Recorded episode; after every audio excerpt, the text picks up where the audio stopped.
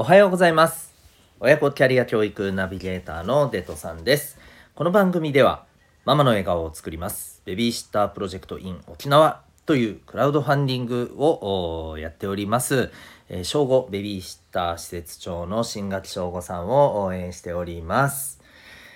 えー沖縄のママさんの自分のための時間をしっかり増やしてもらいたいそして生き生きしてもらいたいそんな思いでですね、えクラウドファンディングに挑戦しております、えーベビーシッターをもっと沖縄のママさんにね、えー知っていただきたいということで精力的に活動されております、えーよろしければですね沖縄ママベビーシッターでご検索いただきましたらえこのクラウドファンディングのですね、リンクがトップに来ますので、えーぜひチェックしてみてください。応援いただけると嬉しいです。えクラファンの期間が残り13日となっております。えーというわけで、改めまして、えー1月の31日、お1月ラストになりましたね。はい、えーということで、えー皆様いかがお過ごしでしょうか。えーとですね、あのーちょっと何気なしに昨日、えーいろいろなんか、えーネットのニュースを見てたらですね近代少年の事件簿のこうドラマがね、えー新たにまたやるということで5代目の なんかね金田一はじめくんの役を、えーみたいな感じで出てたんですよね。えっ、と何は、えー何でしたっけ？やばい！ね、今すごい人気のねグループの人ですかね。のメンバーの人ですかね。がまあされるということで。でヒロインが上白石萌歌さんだったかな、うん。え5代目ということで。僕この5代目って見てえちょっと待ってそんななんの？嘘！と思って初代誰だっけってなって調べてみたんですよ。ちょっとねあのすごいあなんだっけってすごいなんかねもうちょっとえなんかいても立ってもいられなくなって調べたら友坂理恵さんという女優さんなんですね。知ってる人いるかな？で僕はもうもうあの彼女がデビューしたてぐらいから結構たまたまドラマとかでも見かけてね。あなんかいいいい女優さんだなと思ってたんですけどあのねもう42歳ぐらいになられるんですよ。えーちょっと待ってと。ヒロインって高校生ですからね。金田一少年の。あのヒロインって。まあまああの主人公のね金田一はじめくんも高校生という設定ですけど。そうなんですよ。いやそうかと。ちょっと待てと。じゃあこれ漫画からそもそも始まったんですけどね。漫画からアニメ化されドラマ化されみたいな感じなんですけど。漫画ってそもそもいつなんや？でちょっと待ってよと。これ名探偵コナンもねあの金田一少年と並んで探偵ものの人気作としてねもう金字塔の作品ですけど。どっちが先なんや？とかいろいろね次から次に謎が出てきてですね。で調べていったらすごいですよ「名探偵コナン」えー連載開始1994年です。今から28年前うわー28年前ですよ。でで金田一少年。いつだと思います？1992年そう今年30周年なんですって。うわ30年いやすごいですね。でもねいろいろ調べて謎は全て解けた。ホームルーム始めていきたいと思います。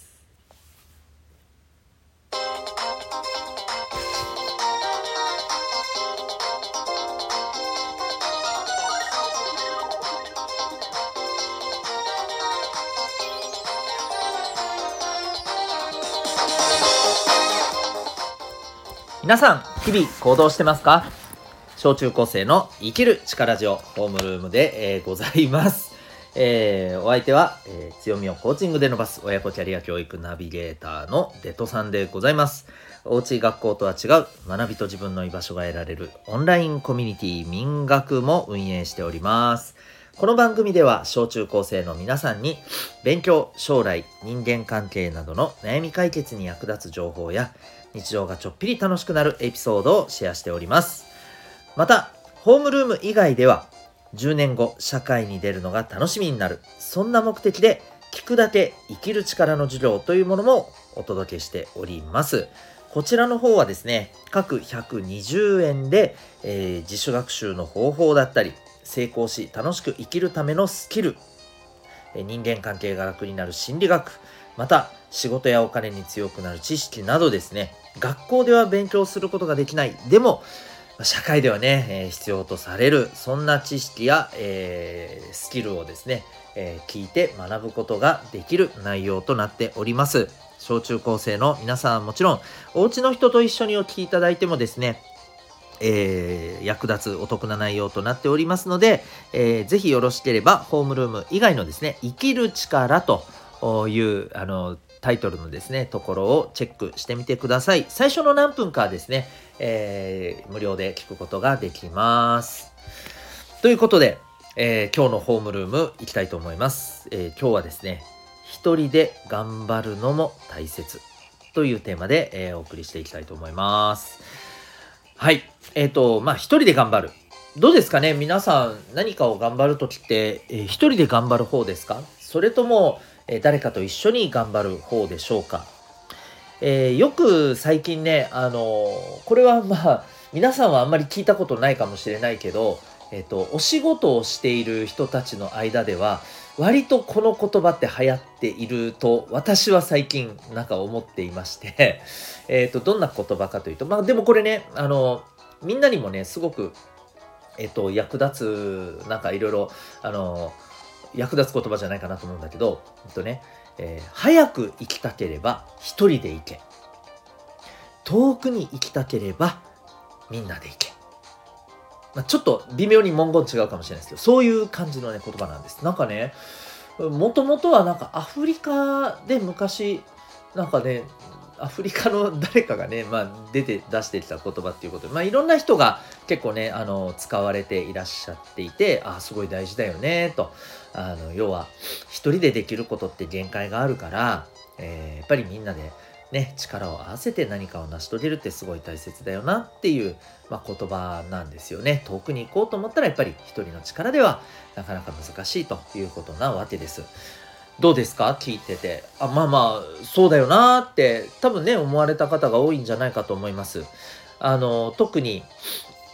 え部活とかね、えー、何かしらの活動をされてて、えー、誰かと一緒に何かに向かって頑張ってたり取り組んでたり取り組んでたりしてる人にとってはねもうあの言うまでもなく、うん、ねもうあの身にしみる言葉ではないかと思うんですよ。えー、ただですね今日僕が伝えるテーマは一人で頑張るのも大切だよっていう話なんですね。でこれなんでかっていうとですねあの2つ理由があります。はい。まずね、みんなで頑張る。確かに大事だよ。でもさ、一人で頑張ることが全然できない人。逆に言うと、誰かと一緒でないと頑張れないっていう人って、何て言うのかな、イメージとしてはさ、誰かにくっついて、誰かの腕を掴んでしか歩けない、立てないみたいなそんなイメージじゃないですか。まあ、ちょっと言い過ぎかもしれないけれども、えー、誰かの後ろをついて歩かないとどこにも行けないみたいなね。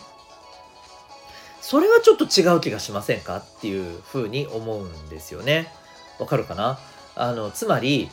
自分でもできるけれども、だけど、やっぱりみんなと一緒に頑張った方がより大きなより素晴らしいことがえー、実現できるっていうそういうことだと思うんですよ。その前提としてまずは自分が、えー、自分で頑張れる自分の足で立って、えー、考えて動けるっていうことですよね。それがまずはないといけない。うん、そういう意味で一人で頑張るっていうのはまず大切だよねっていう話。でね、あとは今これを聞いてる人の中には、えー、誰かと一緒に何かを取り組むっていうことを特にしていない、今していない、もしくは、ひょっとするとこれまでそういうことしたことないなっていう人もいると思うんです。で、僕そういう人がダメなんて全然思いません。なんでかっていうと、人にはいろんな生き方があったり、えー、いろんなまた得意不得意っていうのがあるんです。あの、ひょっとするとですよ、一人で頑張る方が、えー、好きだという人だっているんですよね。うん、でそれは別にあの本当にその人その人のあの生き方だし、えー、何もね非難されることじゃないと思うんですよ。なので、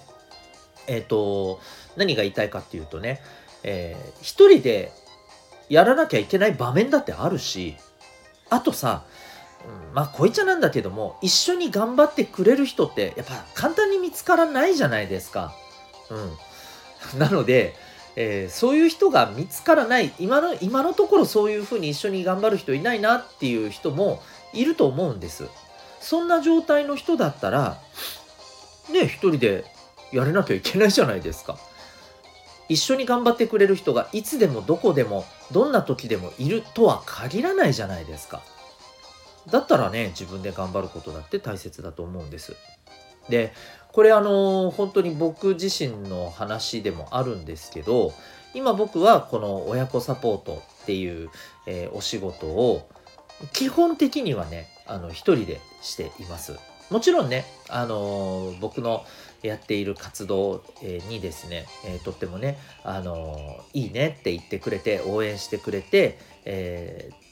何かしら協力してねいただける人って本当にあのいらっしゃっていてもちろんねあのそんな方の存在ってすごく大きいなということであのすごく感謝もしています。一方ででも実際にじゃあ親子サポートを現場でねやってるのはっていうと今は僕一人なんです。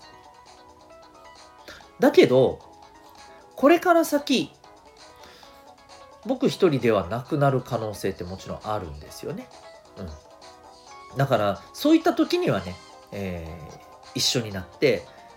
やっていこうっていうことになるかもしれないしまた今は僕は一人で、えー、できること一人で届かせられる範囲っていうのは大体こういうことができるよなっていうことで今あの一人でやってます。ねその例えばセッションとかこのここの放送でもえー、いつもねお知らせしているオンラインコミュニティ民学とかあと他にもねお父さんのためのサロンとかですねそういったこともしてるしあとは、えー、こういうラジオ発信も毎日しています。インスタグラムとか TikTok で動画をやっていくっていうのもちょっと今年からやってみようと思ってます。ちょこちょこね、ちょっとこの放送の中でもね、匂わせたりしてますけど、こういうこともやろうと思ってます。とりあえずでも今全部これやってるの一人でやろうかなって感じなんですよね。で、でも、えー、これから先、そろそろ限界だなって思う瞬間がきっと来ると思っていて、その時はね、誰か一緒にできる人が、えー、いればあの本当に一緒にね頑張っていけたらすごく幸せだなというふうに思ったりしています。